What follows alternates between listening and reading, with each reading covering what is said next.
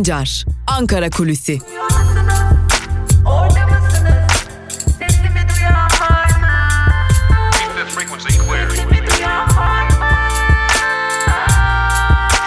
Özgürüz Radyo. Özgürüz Radyo. Özgürüz Radyo'dan ve Ankara Kulisi programımızın ilk bölümünden merhaba sevgili dinleyenler. Ben Altan Sancar. Hafta içi her gün olduğu gibi bugün de Özgürüz Radyo'da Ankara gündemini konuşmak üzere sizlerleyiz. Ankara Kulisi programımız yaklaşık bir saatlik bir maratondan oluşuyor aslında. İlk bölümde Ankara gündemini sizlerle paylaşıyoruz. İkinci bölümde ise gazete manşetleri ve günün öne çıkan yorumlarıyla devam ediyoruz. Peki Ankara'nın gündeminde ne var? Aslında Ankara'nın gündemi hala elbette ki Cuma gününün yansımalarını taşıyor. Eski Başbakan ve AKP Genel Başkanı Ahmet Davutoğlu'nun kurduğu Gelecek Partisi Cuma günü bir lansman toplantısı gerçekleştirdi ve bu Gelecek Partisi'nin aslında geleceği konuşuluyor. Bir geleceği olup olmadığı Türkiye siyasetine ne gibi etkilerde bulunup bulunamayacağı dahi tartışılıyor. Biz de Özgürüz Radyo olarak o lansman toplantısındaydık. Hem kurucular kurulu üyeleriyle hem de bu lansman toplantısını izleyen gazetecilerle konuştuk. Elbette birkaç önemli not var oradan dışarı yansıyan. Öncelikle bu gerçekleştirilen lansman toplantısının beklendiği gibi çok da heyecanlı geçmediğini söylemek lazım. Ankara'daki Bilkent Otel'de gerçekleştirilen lansman toplantısı Bilkent Otel önemliydi. Neden önemliydi? Zira Adalet ve Kalkınma Partisi de kuruluşunu burada ilan etmişti. Oradan yola çıkmıştı. Ahmet Davutoğlu da burayı seçti. Gelecek Partisi'ni ilan ederken tabi Ahmet Davutoğlu'nun parti programında çeşitli mesajlar vardı. Çeşitli tartışma yaratacak sözler vardı. Hem e, Türkiye'nin sorunlarına dair çözüm önerileri vardı hem de Gelecek Partisi'nin nasıl bir Türkiye tasavvur ettiğine dair önemli ipuçları vardı. Gelecek Partisi'nin programının tamamına göz atıldığında aslında AKP'nin kuruluş felsefesiyle birlikte hareket ettiğine dair o iddiaların çok da doğru olmadığını görüyoruz. Evet AKP'nin kuruluş felsefesine dayanan noktalar bulunmakla birlikte AKP'nin kuruluş felsefesinden uzak noktalarda bulunuyor. Bu aslında Ahmet Davutoğlu'nun kendi ideolojik yapısını da temsil ediyor sevgili dinleyenler. Peki kurucular kurulu üyeleri ne diyordu ve kurucular kurulu üyeleri arasında dikkat çeken noktalar vardı. Aslında daha önce Türkiye siyasetinde adını dahi duymadığımız Türkiye'nin genel siyasetinde pek de bilinmeyen isimler vardı. Nereden geldi bu isimler diye sorduk tanınan kurucular kurulu üyelerine. Aslında bu isimler uzun zamandır Ahmet Davutoğlu ile birlikte hareket eden isimler. Başbakanlığı dönemini de Ahmet Davutoğlu ile yakın ilişkileri olan isimler olarak belirtildiler ve ilerleyen dönemlerde Türkiye siyasetinde isimlerini sıkça duyacağımız isimler olarak da lanse edildiler. Ancak şu bir gerçeklik ki kurucular kurulu üyeleri yani Gelecek Partisi'nin Ahmet Davutoğlu'nun Gelecek Partisi'nin kurucular kurulu üyesi kamuoyunda pek de heyecan yaratmadı. Bu birinci noktaydı. İkinci nokta elbette ki salona hakim olan havada pek heyecanlı değildi. Heyecanın dozunun yükseldiği bazı anlar vardı. Ahmet Davutoğlu'nun salona girişi, konuşmasına başlaması ve verdiği bazı mesajlar aslında heyecanın dozunu yükselten noktalardı. Tabi Ahmet Davutoğlu konuşmasında Cumhurbaşkanı Erdoğan'a üstü kapalı mesajlar da gönderdi. Son olarak şehir üniversitesi kapsamında yaşanan o tartışmaya atıfta bulunarak da aslında bu polemiklere girmek istemediğini ancak polemik olursa da kendini savunmaktan geri durmayacağını ortaya koydu ve Gelecek Partisi de Türkiye'de parlamenter sisteme dönüşü savunan bir diğer parti olarak yola koyuldu. Tabi orada yalnızca gazeteciler ve tabii ki yine kurucular kurulu üyeleri Ahmet Davutoğlu'na sempati duyan isimler değil aynı zamanda kamuoyu araştırma şirketlerinin temsilcileri de bulunuyordu. Onlarla da görüştük.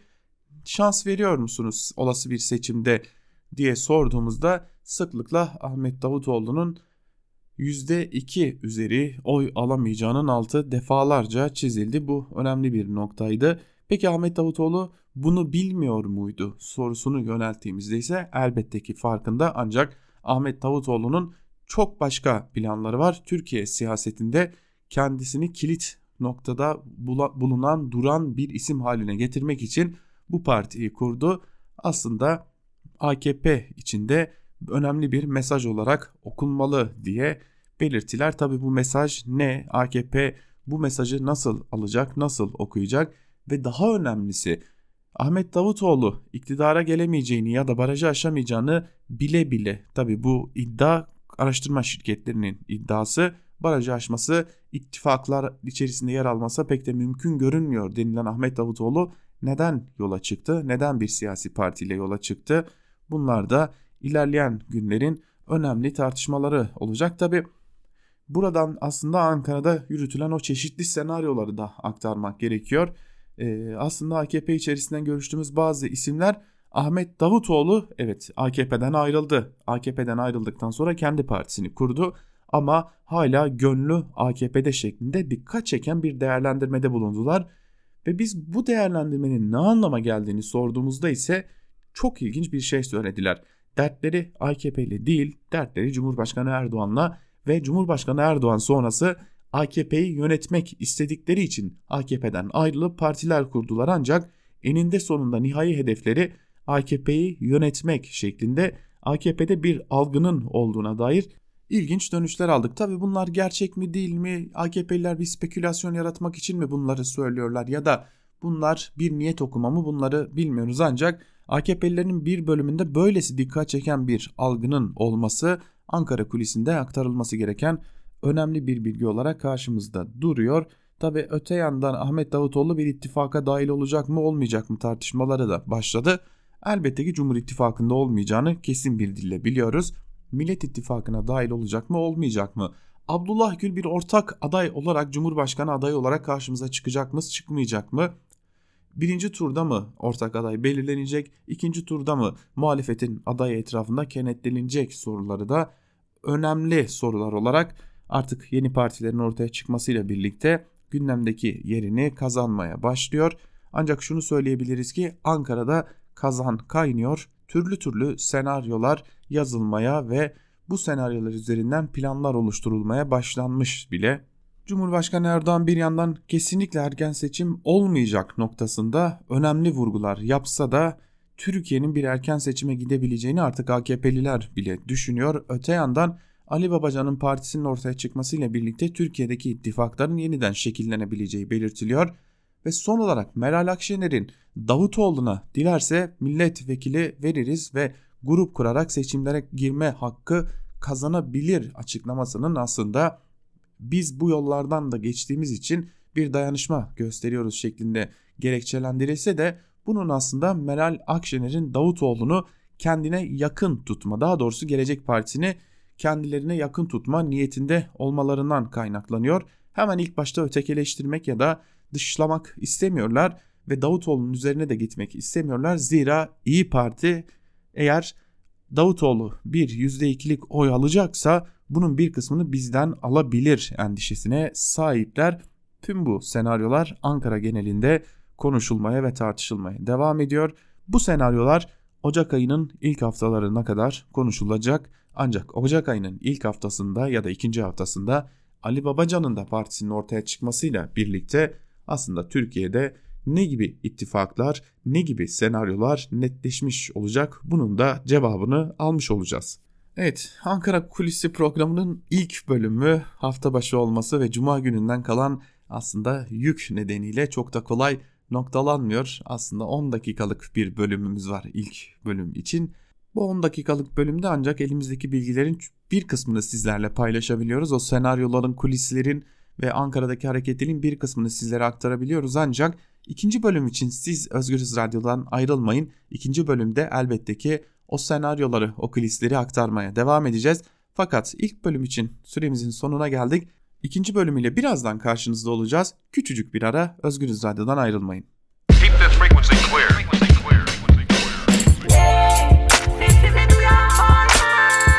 Altan Sancar, Ankara Kulüsi.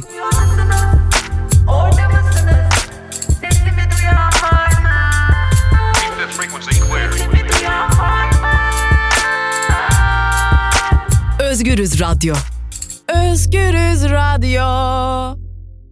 Ankara Kulisi'nin ikinci bölümüyle tekrar merhaba sevgili dinleyenler. Programımızın ikinci bölümünde gazete manşetleri ve günün öne çıkan yorumlarıyla sizlerle olacağız. İlk olarak Yeni Yaşam gazetesi ile başlayalım.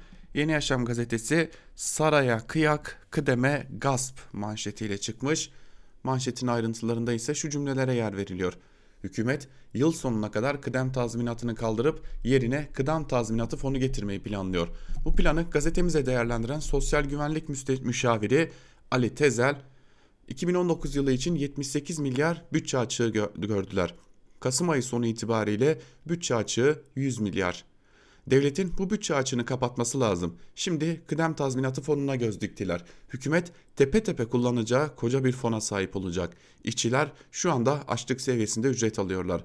Kıdem tazminatını da kaybedilirse elde bir hak kalmayacak. Bu ancak ölürsen tazminat alırsın demek.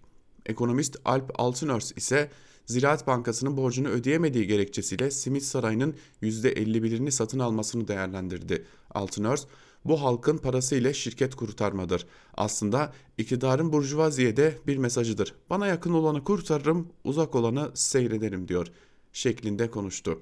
Altınörs normalde çiftçiye kredi vermesi için kurulan bir banka Ziraat Bankası.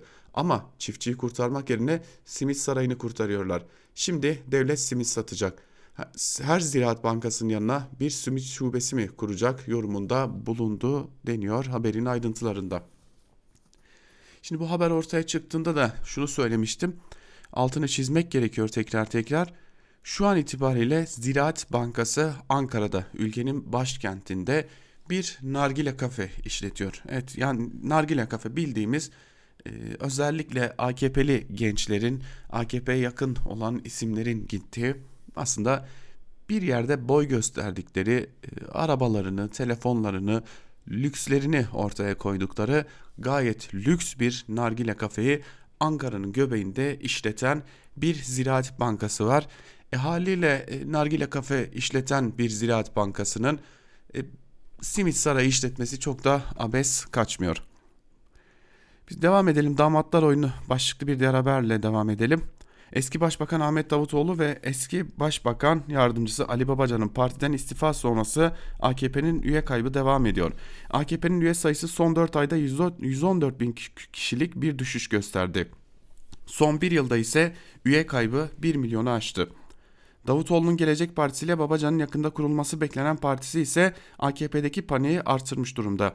Kulislere göre AKP'li yetkililer en fazla 6 ay ile 1 sene içinde değişiklikler yapılmazsa AKP'nin toparlanması zor. AKP'li bazı milletvekilleri ve yöneticilerinin partiye dönük eleştirilerin odak noktasında ise Cumhurbaşkanı Tayyip Erdoğan'ın damadı Hazine ve Maliye Bakanı Berat Albayrak var. AKP'lilerin partiyi bitirirse damat bitirecek dediği öne sürülüyor. Parti yöneticileri sorunları seçmenin partiye duyduğu güvenin kaybedilmesi, adam ve akraba kayırmacılığı, parti içindeki ekipleşme ve gruplaşmalar, parti teşkilatlarındaki dağınıklık olarak sıralıyor denmiş haberin ayrıntılarında. Geçelim Evrensel Gazetesi'ne. Evrensel Gazetesi zarar 53 milyon, yardım 440 bin manşetiyle çıkmış. Ayrıntılar şöyle. Eskişehir'de Haziran ayında yaşanan sel ve dolu felaketinden sonra bölgeyi dolaşan vali ve tarım il müdürü bir rapor hazırladı. Toplam 53 milyon hasar tespit edilen rapor Tarım Bakanlığı'na ve Cumhurbaşkanlığı'na gönderildi. Üretici başına ortalama 24.324 lira hasar bedeli karşılanması gerekirken toplam 440 bin lira yardım yapıldı. Üstelik 9 ilçe afetten etkilenmişken yardımın sadece 3 ilçeye yapılması kararı alındı. Plan ve Bütçe Komisyonu'nda gündem edilip Cumhurbaşkanı Yardımcısı Fuat Oktay'ın yaptığı açıklamayla ortaya çıkan bu duruma CHP milletvekili Utku Çakır Özer tepki gösterdi. Çiftçi borcunu borçlu ödüyor. Bunun adı çiftçiyle dalga geçmek. Evet, iki gazetenin manşetini birleştirince gerçek ortaya çıkıyor. Çiftçinin zararı 53 milyon ve çiftçiye kredi vermesi gereken, çiftçiyi koruması gereken Ziraat Bankası da simit sarayını koruyor pardon bir de nargile kafe işletiyor. Onu da eklemeyi unutmayalım. Evrensel Gazetesi'nden bir diğer haberle devam edelim. Aslında Türkiye'deki ekonomik gidişatı çok açık bir şekilde ortaya koyuyor. Ek iş asgari ücretin rutini haline geldi başlıklı bir haber. Ayrıntılar ise şöyle. Asgari ücret tespit komisyonu görüşmelerinin 3. toplantısı yaklaşırken Sincan'da görüştüğümüz emekçiler ek işle yaşamlarını sürdürdüklerini söylüyor. Emekçiler fabrika satış mağazalarından ucuza şeker alıp satmaktan akşam vardiyasında oldukları günlerde ev temizliğine gitmeye kadar çeşitli işler yapıyor denmiş haberin ayrıntılarında. Evet şimdi bir de asgari ücret tespit komisyonu var tabi. Asgari ücret tespit komisyonu toplanacak, e, kararlar alacak. Asgari ücret ne kadar olmalı sorusuna bir cevap arayacak. Aslında e, asgari ücretin ortalama 2300 ile 2500 lira olması bekleniyor. E, tabi bu hangi yaraya merhem olur o da önemli bir diğer soru. Cumhuriyet Gazetesi'ne geçelim. Cumhuriyet Gazetesi 100 bin aileye doğa vurgunu manşetiyle çıkmış. Ayrıntılar ise şöyle. Özel Doğa Koleji'nde uzun süredir yaşanan finansal krizin bir türlü çözülememesi, velilerin ödediği milyarlarca liranın akıbetinin belirsizliği, veli ve öğretmenleri isyan ettirdi. Okulu aldıktan sonra vergi borçları dahil öğretmene hatta yabancı fona ödeme yapmayan okul yönetimi açıklama yapmayı sürekli erteledi. Okulu 2016'da alan metal yapının veli ile yaptığı anlaşmaya göre öğretim ücreti en geç Aralık sonunda ödeniyor. Veli şirkete 3 yılda 3 milyar lirayı aşkın ödeme yaptı. Metal yapı ise yalnız 1 yıllık eğitim ücreti olan 1.1 milyar liralık borcu ödemediği gibi son 2 yılda önemli bir inşaat projesi de yapmadı. Şimdi biz uzun süredir Tosuncuk lakabıyla bilinen Çiftlik Bank'ın CEO'sundan bahsediyoruz ancak ülkede Tosuncuk'tan geçilmiyor. Okulları bile Tosuncuklar yönetiyor. Bunu da bu haberle görmüş olduk. Bu çığlığı duyun başlıklı bir diğer haberiyle devam edelim. Ayrıntılar şöyle. Zeliha Erdemir, evliliği boyunca şiddet gördüğü eski eşi Cem Kara'nın tehditleri nedeniyle sürekli ölüm korkusuyla yaşıyor. Koruma kararı için her ay adliyeye gitmekten yorulduğunu söyleyen Erdemir, sesimi ölmeden önce duyun. Özgecan gibi, Emine Bulut gibi ölmek istemiyorum diyor. Yaptıkları cezasız kalan Cem Kara ise sosyal medyadan Zeliha Erdemir'i tehdit etmeye devam ediyor. Mahkimlere ve Erdemir'in avukatlarına küfürler yağdıran Kara ülkenin adaletine gel öldüreceğim diyorum uzaklaştırılma veriyor diyerek yargıyla dalga geçiyor şeklinde durumunu özetlemiş bir kadın cinayeti daha belki de adım adım yaklaşıyor ancak malum yargı kadın cinayetlerine kör, sağır, dilsiz davranmaya devam ediyor. Geçelim Bir Gün Gazetesi'ne. Bir Gün Gazetesi devlet kendi affına sığındı manşetiyle çıkmış. Manşetin ayrıntılarında ise şu cümlelere yer veriliyor. Seçim öncesinde kaçak yapılara tapu verilmesine olanak sağlayan imar affından 300 bine yakın kamu kurumunun taşınmazının da yararlandığı bu taşınmazların arasında camilerin de bulunduğu anlaşıldı. CHP İzmir Milletvekili Kamil Okyay Sındır'ın Çevre ve Şehircilik Bakanı Murat Kurum'a imar affı kapsamında yapı kayıt belgesi alan ve yasal hale gelen kamu kurumu taşınmazlarının sayısını sormasıyla gerçek ortaya çıktı. Bu sayı beni çok ürküttü diyen CHP Milletvekili Kamil Okyay Sındır bir güne şu değerlendirmeyi yaptı. Buradan şu anlaşılıyor. Bu kamu binalarının bir kısmı okul binaları, ekleme yapılmış binalar, milli eğitime bağlı ve anaokulu için yapılmış ek binalar.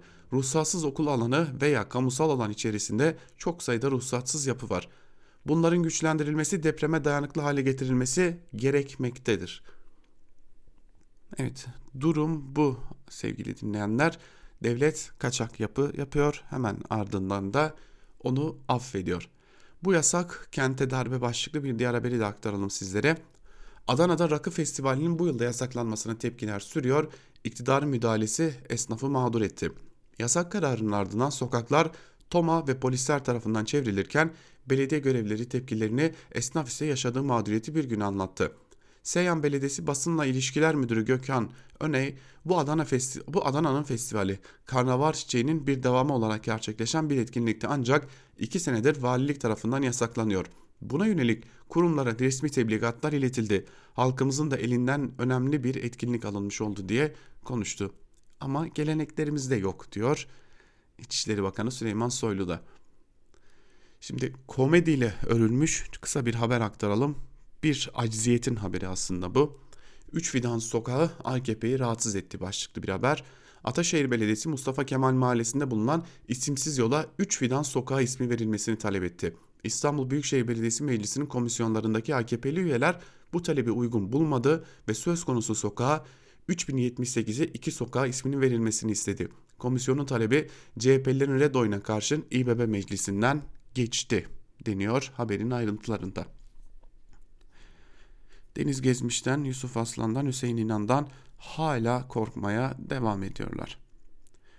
Sözcü gazetesine geçelim. Cumhuriyet gazetesinin ardından Sözcü gazetesi ABD 2009'da Montreux'u delmeyi önermiş, manşetiyle çıkmış. Ayrıntılar ise şöyle. Kıyat Paşa o dönem ABD Büyükelçisi olan James Jeffrey'nin kendisine Türk ve ABD donanmaları Karadeniz'de iyi işler yapar dediğini anlattı ve ekledi.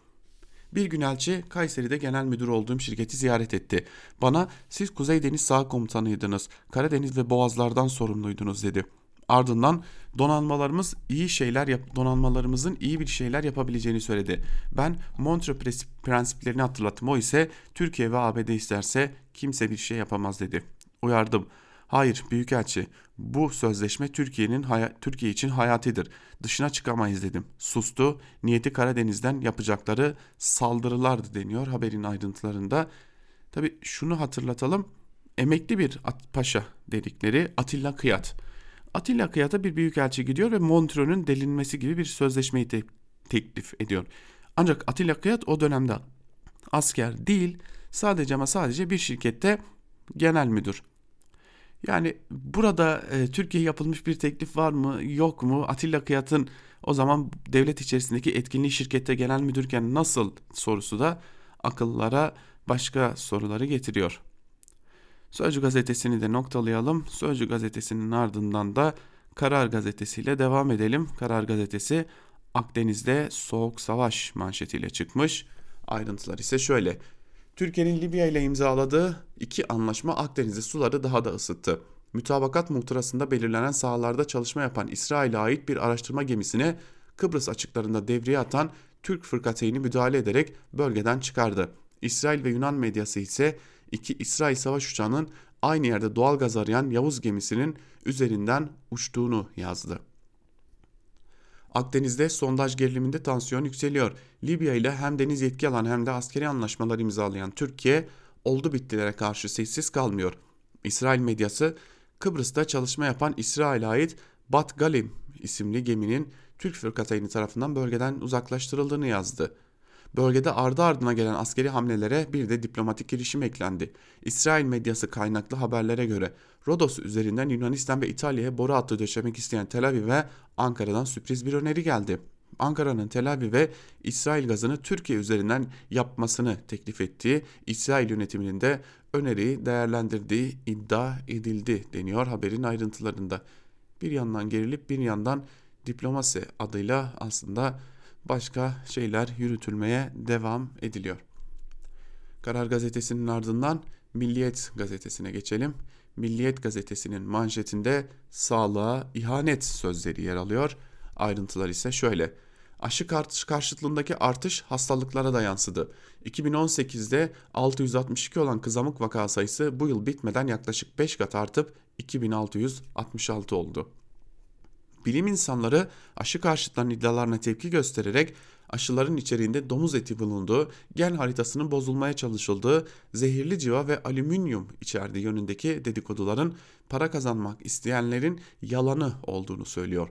Türk Tabipler Birliği'nin eski başkanı Profesör Doktor Raşit Tükel de aşının otizme neden olduğu iddiası için tam bir sahtekarlık öyküsü diyor. Sağlık Bakanlığı da aşıların içeriğindeki oran ve bileşenleri yayınlayıp dedikoduları çürüttü. Bağışıklama Danışma Kurulu üyesi Hacettepe Çocuk Enfeksiyon Hastalıkları Bilim Dalı Başkanı Profesör Doktor Mehmet Ceyhan da bazı doktorların aşıya gerek yok, söylediğim doğal beslenme ve diyeti uygulayın sözleri cebini doldurmak için kullandıkları yalanları. Bu halkın sağlığına ihanet dedi şeklinde de haberler aktarılmış. Evet, Türkiye'de son dönemde aşı karşıtlığı çok saçma bir hal almaya başladı. Biliyorsunuz bunun öncülerinden biri de gazeteci Soner Yalçın. Ne düşünürsünüz, nasıl yaklaşırsanız yaklaşın ama e, iktidarla e, aranızda mesafe olabilir. İktidara hiç sıcak bakmayabilirsiniz.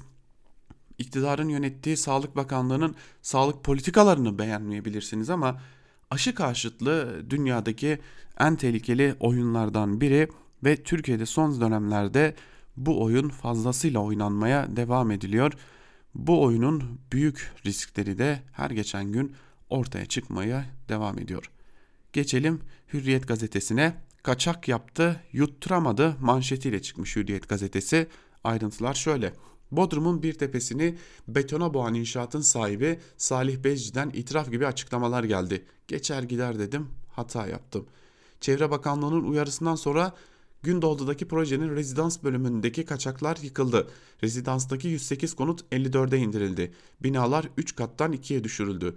Villa ve diğer bölümlerdeki toplam 330 konut 300'e çekildi.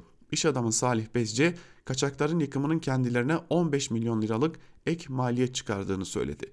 Bezci, emsali neden açtınız sorusuna yanıt verdi. Binalar arasında 6 metrelik aralık vardı. Oralarda da oda yapalım, geçer gider diye düşündüm. Basiretim bağlandı. Hata benim. Bezci aynı soruyu Cumhurbaşkanı Erdoğan'ın da sorduğunu ve bakanlığımız ne diyorsa onu uygun hale getirir diyerek de kendisini uyardığını söyledi. Aslında Bezci e, iktidar görmez diye ummuş çünkü sıklıkla görmüyor biliyorsunuz AKP iktidarı. Ancak bu defa görmeyi tercih etti AKP iktidarı. E, zararı da dokundu ama Bezci merak etmesin. Eğer iktidara yakın bir iş adamıysa o zararı da karşılanır. Gerekirse İncirli'yi kapatırız başlıklı bir haberi aktaralım. Cumhurbaşkanı Erdoğan dün akşamki canlı yayında olası bir ABD yaptırımı karşısında İncirlik üssü kapatılır mı sorusuna yanıt verdi. Böyle bir kararı vermemiz gerektiği anda bu kararı alma yetkisi bize aittir. Yeri zamanı geldiği zaman otururuz bütün heyetlerimizle beraber kapatılması gerekiyorsa İncirli'yi de Küreci'yi de kapatırız şeklinde aktarmış Cumhurbaşkanı Erdoğan'ın sözlerini Hürriyet gazetesi. Şimdi Cumhurbaşkanı Erdoğan dün ATV'de Başkan Erdoğan soruları yanıtlıyor başlıklı bir e, programa konuk oldu. Fazlasıyla uzun bir programdı. Tabi ister istemez akıllara şu soru da geldi biliyorsunuz Ahmet Davutoğlu parti kurdu ve bir anda gündem değişmeye başladı adım adım. E, haliyle gündem değişmeye başlayınca da e, Cumhurbaşkanı Erdoğan'ın e, gündemi belirlemek amacıyla televizyon kanallarında yer aldığını görüyoruz. Peki Cumhurbaşkanı Erdoğan NATO ve e, Kürecik, NATO üssü Kürecik ve ABD üssü İncirlik'le ilgili neler söyledi? Dilerseniz o programdan dinleyelim. Çünkü e, yanlış bilinen bazı doğrular da var. Hani kolaymış gibi görünüyor olsa da aslında o üssü kapatmak pek de öyle kolay olmuyor. Zira e, in, İncirlik bir yana Kürecik üssü NATO üssü olarak da biliniyor. Bakalım Cumhurbaşkanı Erdoğan bu konuya ilişkin neler söylemiş. Hepsi bizim tasarrufumuzda olan kararlardır. Yani böyle bir kararı vermemiz gerektiği anda bu kararı alma yetkisi bize aittir. Yeri geldiği zaman otururuz bütün heyetlerimizle beraber kapatılması gerekiyorsa İncirli'yi de kapatırız. Kapatılması gerekiyorsa Küreci'yi de kapatırız. Bütün mesele eğer karşımıza bizim yaptırımlar gibi tedbirlerin hayata geçirilmesi durumunda biz de bunlara mütekabiliyet çerçevesinde gereken cevabı veririz. ABD'nin ilişkilerimizde tamiri mümkün olmayan adımlar atmaması her iki taraf için de çok önemlidir. Şunu her zaman söylüyorum biliyorsunuz. Türkiye bir kabile devleti değildir. 780 bin kilometre karelik ve 2000 yılı aşkın bir tarihe sahip olan Türkiye'ye bu tür bir yaklaşımları reva görmek karşılıksız kalacak bir şey değildir. Evet, Cumhurbaşkanı Erdoğan'ın açıklamaları böyleydi. 2000 yıllıkta bir e, devlet varlığından bahsetti. E, bu da tarihsel olarak doğru mu değil mi onu da ayrıca uzmanların değerlendirmesi gerekecek. Ancak ortada bir gerçeklik var. ABD yaptırım uygularsa üstleri kapatırız dedi. Tabi e, uzun zamandır gündemi takip eden bir isim olarak şunu söylemek istiyorum. E, elbette ki bunun bir gerçeklik payı bana göre bulunmuyor. Sadece ama sadece bir gündem değiştirme hamlesi olarak görmekte fayda var. E tabi biraz da pazarlıkta kos ele, elde bulundurma amacı var. Geçelim Sabah gazetesine. Sabah gazetesi dün akşam Cumhurbaşkanı Erdoğan'ın konuk olduğu programı manşetine taşımış. Libya anlaşmasıyla Sevr'i ters yüz ettik manşetiyle çıkmış. Sevr anlaşması yürürlüğe hiç girmedi. Yürürlüğe girmediği gibi yıllar önce de çöpe atıldı ancak Türkiye iç kamuoyunda bu Sevr anlaşması korkusu hala pompalanmaya ve kullanılmaya devam ediliyor. Bakalım Cumhurbaşkanı Erdoğan neler söylemiş. Libya ile mütabakat muhtırası imzalanmasıyla aslında Sevr ters yüz edildi. Talep gelirse Libya'ya asker gönderme ile ilgili kararlarımızı da veririz demiş ve Libya'dan asker konusunda bir talep gelirse nasıl bir inisiyatif üstleneceğimize dair ülkemiz kararını verecektir. Doğu Akdeniz'de yanımıza uluslararası camiada güçlü bazı şirketleri alabiliriz demiş Cumhurbaşkanı Erdoğan. Türkiye 17 Aralık'ta uçurumdan döndü başlıklı bir haberi de aktaralım sizlere. Dönemin başsavcısı Çolak Kadı FETÖ'nün 17-25 Aralık yargı kumpasında arka planı anlattı. 17-25 Aralık'ta amaç hükümeti ve dönemin başbakanı Erdoğan'ı zora sokmak ve harcamaktı. Başarılı olsalardı Türkiye'yi uçuruma götürürlerdi. MIT operasyonu 17-25 Aralık ve 15 Temmuz bunların hepsi bir bütündü demiş. Haberin ayrıntıları böyleydi ancak e, bu haberde önemli bir e, nokta atlanmış. Abi, o atlanan noktayı da aslında ABD'de Rıza Sarraf yargılaması yapılırken gündeme geldi diyelim ve geçelim Star gazetesine. Star gazetesinin manşetinde gerekirse üstleri kapatabiliriz sözleri yer alıyor. Tabi medyanın bu denli bu kadar üstüne gitmesi bu açıklamaların özellikle yandaş medyanın tabii ki akıllara az önce bahsettiğimiz gibi gündemi konsolide etme çabasını getiriyor. Hemen ayrıntıları aktaralım manşetin. Başkan Erdoğan ABD Senatosu'nun sözde Ermeni soykırımının siyasi kararının siyasi olduğunu vurguladı. Elimiz boş durmayacak. Gerekiyorsa İncirli'yi de Küreci'yi de kapatabiliriz demiş Cumhurbaşkanı Erdoğan. Tabi aktarılmayan bir diğer husus var. Eğer ABD bu konuya devam ederse biz de Kızılderililere yönelik yapılan katliamı gündeme getiririz dedi Cumhurbaşkanı Erdoğan yaptığı açıklamalarda. İHA ve SİHA'lar Kuzey Kıbrıs Türk Cumhuriyeti'nde üstlenecek başlıklı bir diğer haberle devam edelim. Akdeniz'de gerginlik devam ederken Kuzey Kıbrıs Türk Cumhuriyeti Geçit Kale, Kale hava alanının İHA ve SİHA merkezi yapılması kararını aldı. Doğu Akdeniz'de görev yapan sondaj ve savaş gemilerine eşlik eden İHA ve SİHA'ların Kuzey Kıbrıs Türk Cumhuriyeti'ne sevkiyatı için düğmeye basıldı. Kıbrıs Bakanlar Kurulu Geçit Kale'nin İHA üssü olması kararını aldı. Başbakan Yardımcısı Özersay yer kontrol ünitelerinin havaalanına kurulmaya başladığını henüz İHA intikalinin olmadığını söyledi deniyor haberin ayrıntılarında. Bakalım bu nokta olası bir e, SİHA kullanımında ne gibi baş ağrıları yaratacak. Hemen Yeni Şafak'a bakalım. Yeni Şafak'ın manşetinde de Cumhurbaşkanı Erdoğan var. Davet gelmiş gibi hazırız manşetiyle çıkmış. Biliyorsunuz Yeni Şafak e, 4 sınava Libya'ya gitme arzusuyla yanıp tutuşan bir gazete. Haberin ayrıntıları ise şöyle. Libya'da Hafter terör örgütünün saldırılarına maruz kalan ulusal mütabakat hükümetine asker gönderme teklifinde bulunan Türkiye davet gelmiş gibi hazırlıklara başladı. Hükümet Türk Silahlı Kuvvetleri'nden asker sevkiyatı için gerekli gemi ve uçaklarla ilgili çalışmalara başlanmasını istedi deniyor haberin ayrıntılarında. Şimdi Hafter terör örgütü deniyor. Rusya Hafter'le General Hafter'le yakın ilişki içinde Türkiye'de Rusya ile yakın ilişki içerisinde her geçen gün dış politikada çok büyük bir açmazın içine doğru sürükleniyoruz. Akit'e göz atalım. Anneler dileniyor, anneler direniyor, kandil sallanıyor manşetiyle çıkmış Akit gazetesi. Evlatları HDP PKK tarafından daha kaçırılan acılı ailelerin Diyarbakır HDP il başkanlığı önünde tuttukları evlat, evlat nöbeti kandili salladı. Annelerinin çocukları istemeye başladığı günden bu yana örgütten kaçarak devlete sığınanların sayısı iki kat arttı deniyor haberin ayrıntılarında. Tabi ısrarla e, her gün bir yandaş gazete en azından bir yandaş gazete Diyarbakır'da süren o eylemi manşetine taşımaya ve e, gündemleştirmeye çalışıyor. Çünkü adım adım tüm çabalara rağmen bu eylem gündemden düşmeye devam ediyor. E, haliyle HDP'liler, CHP'liler e, şu soruyu soruyor. Bu sorunun muhatabı HDP mi yoksa iktidarın kendisi mi sorusunu da sormaya devam ediyorlar diyelim. Ve e, bir de Kürt Kızılay'ın hedef aldığını alındığını görüyoruz yine Yeni Akit'te. PKK dünyayı Kürt Kızılayı ile kandırıyor. Dünyanın terör örgütü olarak kabul ettiği PKK çakma oluşum ve kuruluşlarla özellikle Avrupa'da örgüte para topluyor. Terörist PKK-KCK sözde Kürt Kızılayı yani Heyva Sora Kürdistani adlı sahte oluşumla bölücü örgüte finansman sağlıyor denmiş haberin ayrıntılarında. Ee, biliyorsunuz Rojava bölgesi olarak da adlandırılan Kuzey ve Doğu Suriye'de faaliyet gösteriyor bu Kürt Kızılayı ve e, resmi bir kuruluş olarak faaliyet Gösteriyor. Avrupa'dan, Birleşmiş Milletler'den birçok ülkeden de bu e, kuruluş ile yardımlar e, kuruluşa yardımlar sağlanıyor. E, öyle görünüyor ki Akit gazetesi de bundan rahatsız olmuş durumda.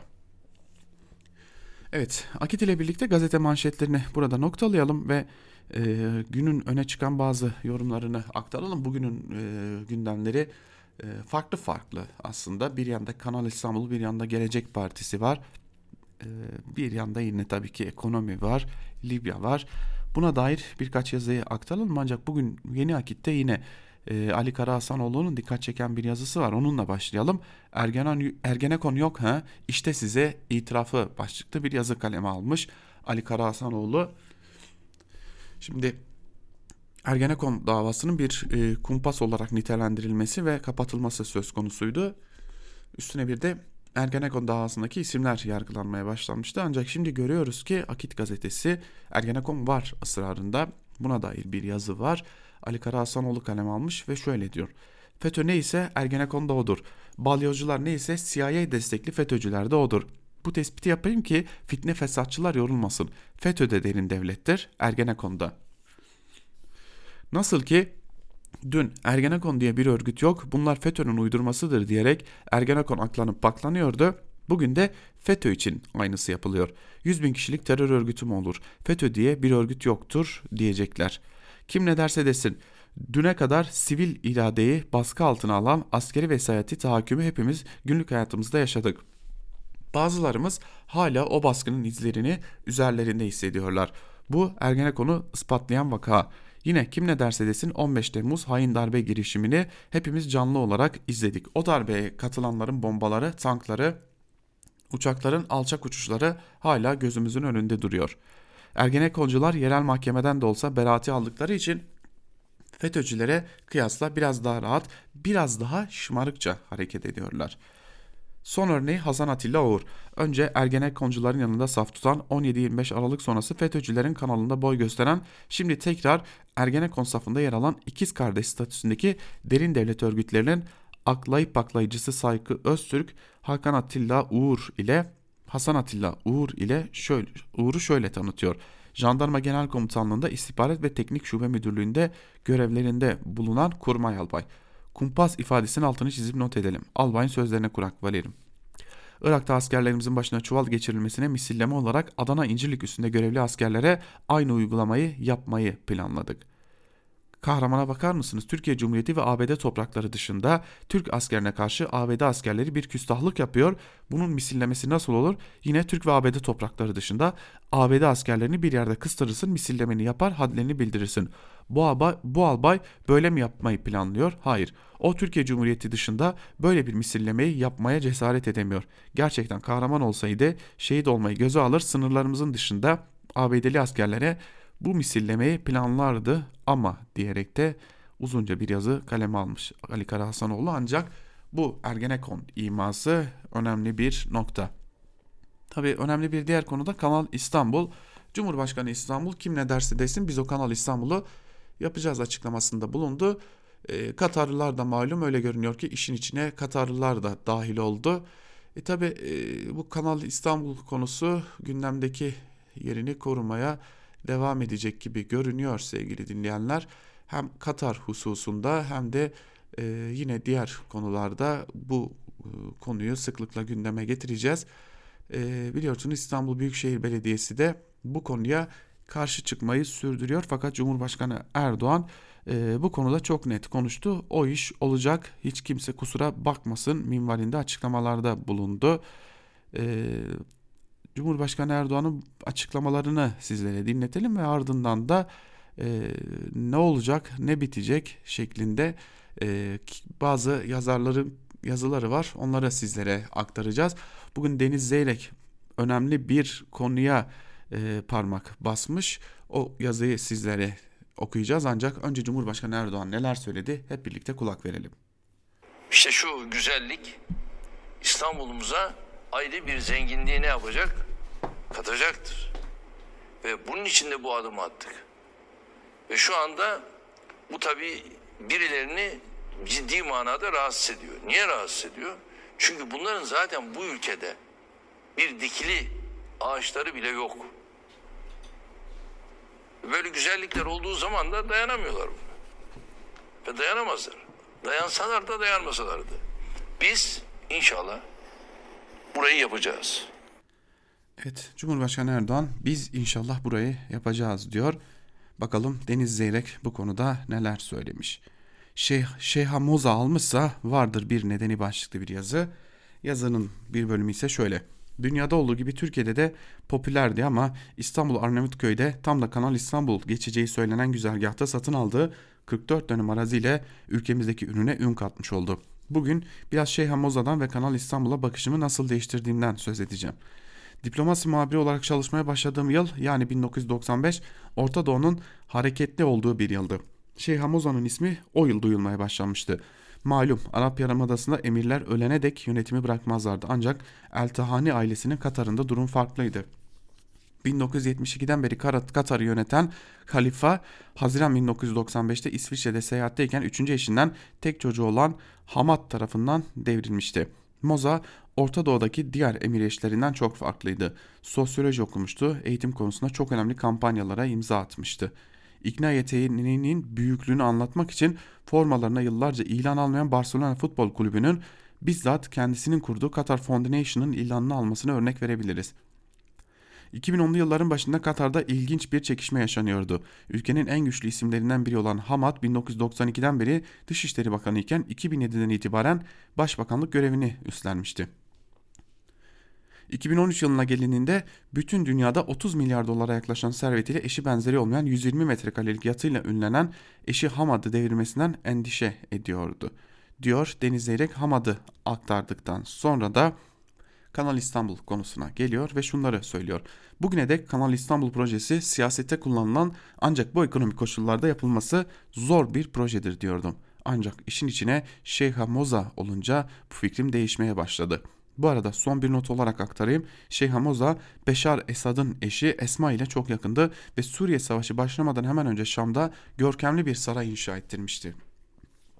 Bugün ise Esad karşıtı güçlere en büyük desteği veren ülkelerden biri Katar ve haliyle Eltani ailesiyle Esad ailesi kanlı bıçaklı diyor Deniz Zeyrek yazısının bir bölümünde ve Katarlıların işin içine girmesiyle Kanal İstanbul'un kaçınılmaz hale geldiğini de belirtiyor. Devam edelim. Ee, yeni partiler kuruldu biliyorsunuz. Gelecek Partisi ilan etti. Ona dair bir iki yazıyı sizlerle paylaşalım. İlk olarak Karar Gazetesi'nden Mehmet Ocaktan'ın AKP'yi kuşatan gecekondu zihniyetini yeni partilere hayat verecek başlıklı yazısıyla devam edelim. Özellikle Cumhurbaşkanlığı hükümet sistemiyle birlikte Türkiye'deki siyasi atmosferin fevkalade oksijen sıkıntısı çektiğini, dolayısıyla siyasetin hiçbir cazibesinin kalmadığını artık hepimiz biliyoruz. Çünkü bu sistem doğası gereği tek merkeze endeksli olduğu için hiçbir partinin hatta parlamentonun siyasi faaliyet yürütmesine imkan bırakmamaktadır. Evet şu anda fiilen olan bir sistem bu. Ancak sadece politik değil, apolitik insanlar dahil herkesin bu yapının sürdürülebilir olmadığını gördükçe yeni siyaset arayışlara ve beklentilere girmeleri de kaçınılmaz hale gelmiş bulunuyor. Ancak 31 Mart 23 Haziran seçimlerinde görüldü ki güçlü beklentilerle kurulan ve mükemmel olduğu sanılan yeni sistemin surları sanıldığı gibi hiç de o kadar mükemmel değilmiş. Dolayısıyla bu yeni iklimle birlikte siyasette de bir baravası beklentisi başlamış oldu. İşte Ahmet Davutoğlu Gelecek Partisi ile yola çıkmış bulunuyor. Davutoğlu Cuma günü partisinin kuruluş döneminde yaptığı konuşmada ortak akıl, liyakat, hukuk, şeffaflık, kamuda hesap verilebilirlik, çoğulculuk, hukuk, ehliyet, bilim, farklılıklara saygı gibi temel kavramlarla güçlü bir perspektif sundu ve siyasetin için yeni bir kanal açtı. Bütün bu siyasi gelişmelere AKP penceresinden baktığımızda fevkalade sıkıntılı bir sürecin başladığını görmek gerekiyor. Maalesef AKP'nin etrafını kuşatan bir gece kondu zihniyeti var. Buna kelimenin tam anlamıyla troll medyasına dönüşen yandaş yayın organ, organlarını da ekleyebilirsiniz. Eğer dışarıdan yabancı bir gözle Türkiye'deki yandaş gazete ve televizyoncuların gazetecilik anlayışını değerlendirirseniz kesinlikle bunların AKP yok etmek için özel bir gayret sarf ettikleri kanaatine rahatlıkla varabilirsiniz diyor Mehmet Ocak'tan ve AKP'nin içinde bulunduğu durumun aslında bu yeni partilerin güçlenmesine yol açacağını dile getiriyor. Abdülkadir Selvi ile devam edelim. Abdülkadir Selvi de yeni partiler milletvekili transfer edecek mi? Başlıklı bir yazı kalemi almış. Ayrıntılar şöyle. Davutoğlu adı gelecek olan ama kendi geçmişte kalan partisini kurdu Çözüm olarak geçmişte rejim krizlerine neden olan parlamenter sistemi önerdi. Her 10 yılda bir gelen darbeler parlamenter sistemde gerçekleşmedi mi? 27 Mayıs 12 Mart 12 Eylül ve 28 Şubat'ta Türkiye parlamenter sistemde yönetilmiyor muydu? Siyasi partiler o dönemde kapatılmadı mı? Başörtüsü yasağı o dönemin ürünü değilmişti. Neyse soruları bir kenara bırakalım. Davutoğlu'nun partisine ilişkin AKP kulislerinde yapılan değerlendirmeleri paylaşayım. Parti kurulmadan önce daha çok merak uyandırıyordu. Ancak partinin kuruluşu açıklanınca bu gizem ortadan kalktı. Kulislerde daha fare doğurdu yorumu yapıldı. Benzer bir durum Ali Babacan'ın kuracağı partide de yaşanabilir. Mecliste siyaset voltası attığımız bir AKP yöneticisi parti kurarken farklı bir duruşun, yeni bir söylemin ve dünya farklı bir bakışın olacak. AKP kurulduğunda öyleydi. Biz yeni şeyler söyledik. Bunlarda hangi duruş, hangi söylem var diye sordu. Davutoğlu Parti ile ilgili art olarak aynı soruyu bu kez ben sordum. Davutoğlu'nun partisine yeni olarak ne var dedim. O da sadece ben ben parti lideri olacağım diye kurmuş şeklinde aktardı. Cumhurbaşkanlığı seçiminde ilk turda 50 artı 1'in olması nedeniyle yeni partiler ne yapacak diye sorulmuyor. AKP'den ne götürecekler diye hesap tutuluyor.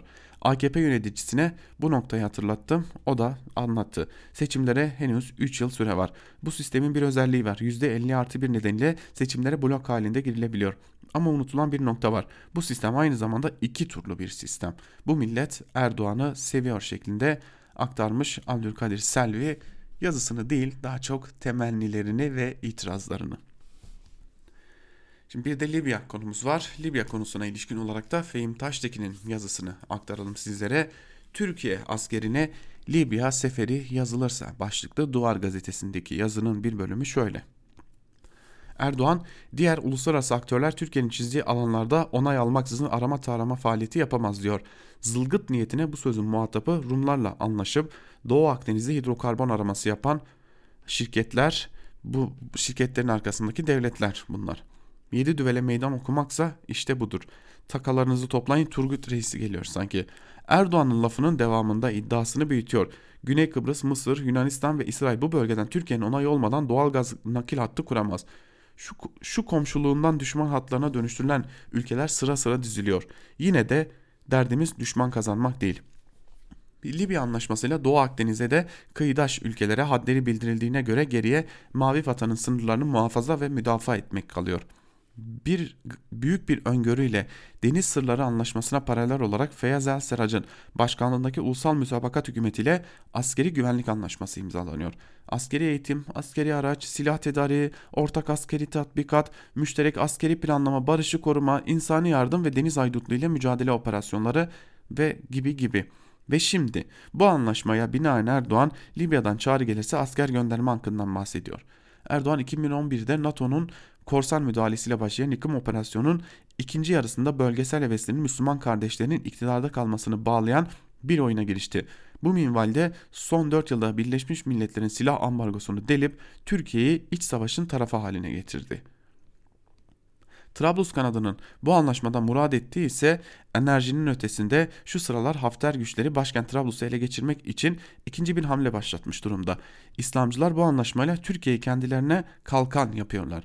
Anlaşma askeri araç ve silah akışı dahil her türlü desteği mümkün kılıyor. Seraç geçen hafta Doğa'da Dışişleri Bakanı Mevlüt Çavuşoğlu ve Savunma Bakanı Hulusi Akar'la anlaşmaların uygulanmasına dönük adımları müzakere etmiş. Erdoğan'ın dediği şu asker gönderme konusunda biliyorsunuz şu anda Rusya'dan Wagner oraya güvenlikçilerini göndermiş vaziyette. Libya talepte bulunursa aynı şekilde elemanlarımızı gönderebiliriz. Güvenlik anlaşmasını imzaladıktan sonra engel söz konusu değil. Tabi bu Türk askerinin Libya seferinin yazılmasını dişleyen bir yanıt da değil. Bu gidişatla bu iş oraya da varır diyor Fehim Taştekin yazısının bir bölümünde. Biz de Fehim Taştekin'in yazısıyla birlikte programımızın sonuna geliyoruz. Yaklaşık bir saatlik maraton burada sona eriyor. Bugün daha çok gazete manşetlerine ve Cumhurbaşkanı Erdoğan'ın gündemi değiştirmek için yaptığı e, o açıklamaları sizlere aktarmaya çalıştık. E, dikkat çekici bir sürece doğru adım adım ilerliyoruz. Bunu anlatmak için çabaladık sizlere.